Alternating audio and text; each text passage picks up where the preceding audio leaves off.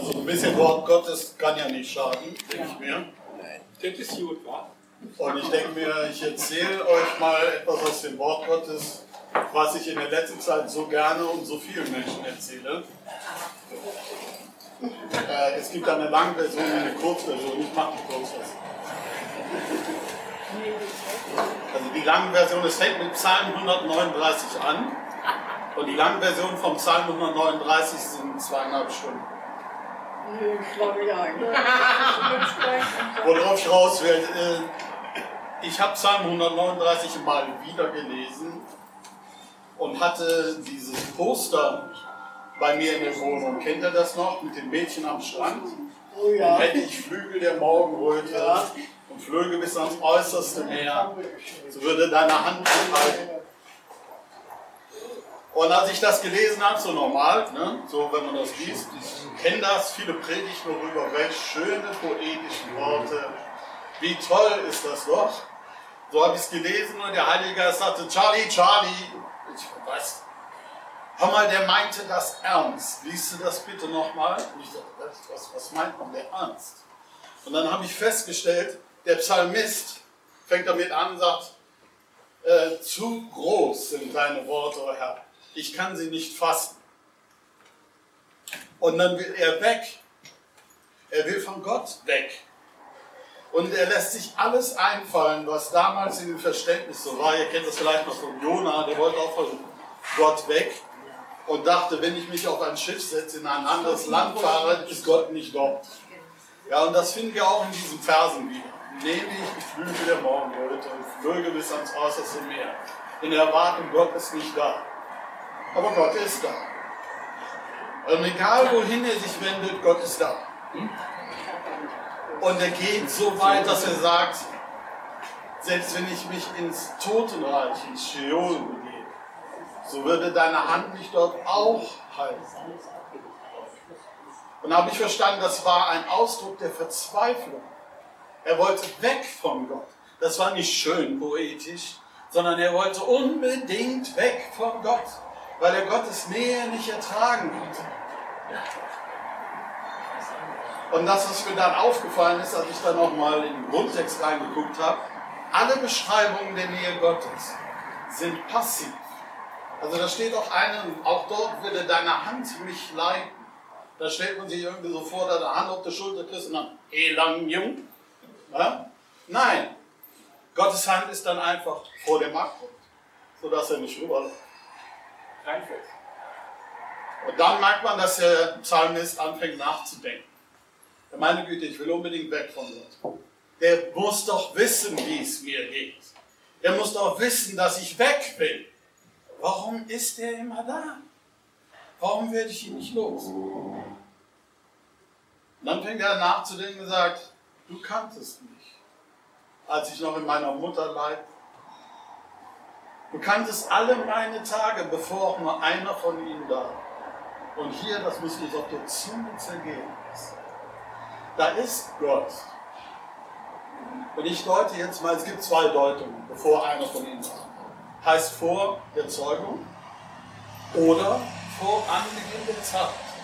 Und ich glaube, vor Anbeginn der Zeit war Gott dort, guckte auf dein Leben, auf jeden Tag, den es in deinem Leben geben, gegeben hat und noch geben wird.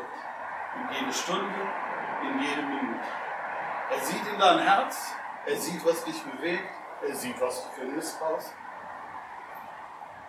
Und dann sagte er, dich will ich haben. Ein absolutes Ja zu dir.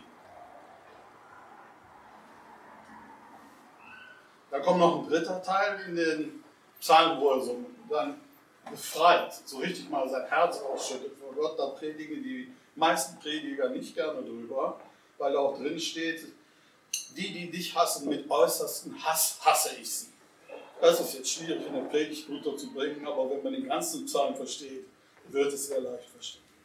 Endlich kann er sagen, warum, was in seinem Herz war und warum er weg wollte Man muss aus seinem Herzen keine Mörderkultur machen. Richtig. Und jetzt mache ich einen großen Sprung in den Jakobusbrief, Kapitel 1. Aus den bekannten Verse. Und ich finde diese Verbindung sehr interessant. Wenn wir wandeln im Licht, wie er im Licht ist, haben wir Gemeinschaft untereinander. Und das Blut Jesu reinigt uns von aller, Sünde? Schuld. Und auch darüber kam ich ins Grübeln. Moment, äh, ich bin ja rettet. Mir sind die Sünden vergeben. Ich wandle im Licht, wie er im Licht ist. Äh, wo kommt die Sünde her? Von der ich gereinigt bin. Und jetzt gibt es noch einen drauf. Wenn du den Grundtext nachguckst, das Wort reinigt uns, ist in einer Zeitform, die äh, beschreibt, dass es einen Anfangspunkt gab und dass es unendlich weitergeht. Also etwas ausführlicher. Ich wandle im Licht, wie er im Lichte ist. Und fortlaufend werden wir gereinigt von unserer Sünde. Der nächste Vers beantwortet uns, wo die Sünde herkommt. Da sagt Jakobus nämlich, wer sagt, er sei ohne Sünde, der ist ein Lügner und die Wahrheit ist nicht in ihm. Für viele Christen, habt ihr vielleicht auch schon mal gehört, kennt ihr die Superchristen, die ohne Sünde leben, ja? nur ein bisschen Eitelkeit haben sie Probleme mit oder sowas. Oder Lieblosigkeit, aber sonst, nein, wir sind Sünder. Wir bleiben Sünder, wir sündigen weiter. Aber keine Angst, ne? Psalm 139. Gott kannte alle unsere Tage, bevor auch nur einer von ihnen da war. Und der größte Witz, den sich ein Christ erlauben kann, ist, wenn er versucht, Gott zu überraschen? Also wenn du wieder mal Mist bist, wenn du mal wieder gesündigt hast, so wie wir das auch tun, dann schämen wir uns vielleicht zu Gott zu gehen. Ich habe immer wieder auch mit Leuten zu tun, denen ich immer wieder zusichern muss, nein, du musst nichts leisten. Gott liebt dich, weil du bist und nicht, weil du etwas tust. Das, was du tust, soll aus dem kommen, dass du geliebt bist. Nimm es an. Du bist geliebt. Und deswegen kannst du, Gott weiß sowieso, was du getan hast. Er weiß auch, was du morgen tust. Sei entspannt. Damit hat er kein Problem. All dies Wissen hat er Ja zu dir gesagt.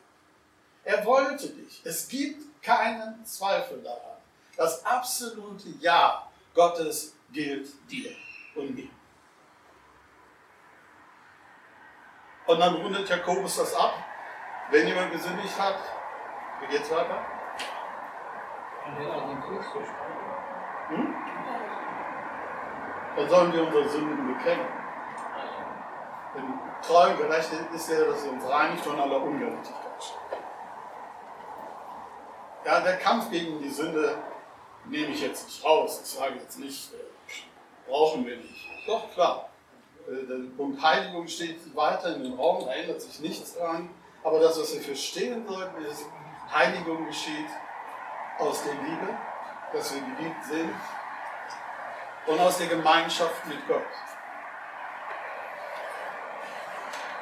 Immer wieder äh, erlebt man das auch in Jüngerschaftsschulen oder so weiter, dass wir äh, uns heiligen sollen und dann gibt es Strategien, die man anwendet und was man angreifen will und so. Ist alles nicht verkehrt. Nur so häufig endet das frustrierend. Endet das daran, dass Christen dann sagen, ich kriege die Sünde nicht unter die Füße. Woran liegt es? Ja, es gibt andererseits die Agenda Gottes. Gott weiß schon, wann er mit dir was machen möchte, wann er was ansprechen möchte. Er will mit dir umgehen, damit die Sünde aus deinem Leben mehr und mehr verschwindet. Und richtig toll wird es, wenn wir Gott nicht unsere Agenda vorsetzen, sondern Gottes Agenda für unser Leben annehmen. Und dann auch lernen, Ja zu ihm zu sagen. Dass wir vor Gott stehen können und sagen können, ja, ja, ich habe Probleme mit Sünde. Ja, ich habe Probleme damit. Ja, das ist so.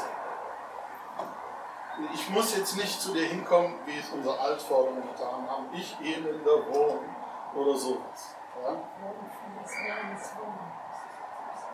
Wir dürfen wissen, wir dürfen ausstehen, wir dürfen sehen. Ein Moslem fragte mich mal, hör mal, äh, äh, warum beten die Christen eigentlich im Stehen? Wir, wir knien vor Gott und äh, beugen unsere Stirn bis vor Allah, vor dem Boden. Warum betet ihr im Stehen? Habe ich gesagt, ja, weißt du, wenn du vor den König kommst, hast du recht, dann musst du dich niederwerfen. Aber der König kommt zu uns, reicht uns die Hand und sagt, steh auf, mein Kind.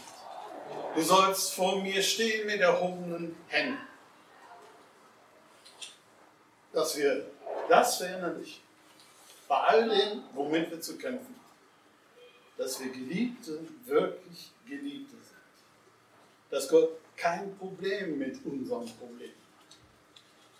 Und dass wir das wissen, unsere Hände erheben können, vor Gott treten können, so wie der Psalmist nach seiner Reise dort, dann sagen kann, okay, jetzt kann ich mein Herz aufmachen und jetzt zeige ich dir, was da drin ist. Und das ist so finster, was da drin ist. Bei ihm ist wirklich finster. Er wurde verfolgt von den Feinden, wurde niedergemacht, musste fliehen. Ja, und deswegen gipfelt das da drin, dass er sagt, mit äußersten Hass hasse ich sie. Und kommt es Gott sagen, er kommt das rausbringen vor Gott, wissend, er wird mich nicht verlassen. Er wird mich nicht verdammen. Sondern er hat absolut Verständnis für das, was in meinem Herzen ist. Also lasst uns einfach verstehen, es gibt nichts, wovor du dich schämen musst vor Gott. Es gibt nichts, was Gott nicht wüsste. Er ist Gentleman. Er kommt nicht dauernd und sagt, na, was hast du da denn schon wieder gemacht? Das macht Gott nicht. Ein kleiner äh, Schlenker, wo steht es jetzt? Ähm, äh, auch am Anfang ist dann ja auch Jakobus hier steht, dass wir, dass wir bitten sollen, um zu empfangen. Und in einem Nebensatz steht dort, und Gott schimpft nicht. Und das habe ich mal geprüft.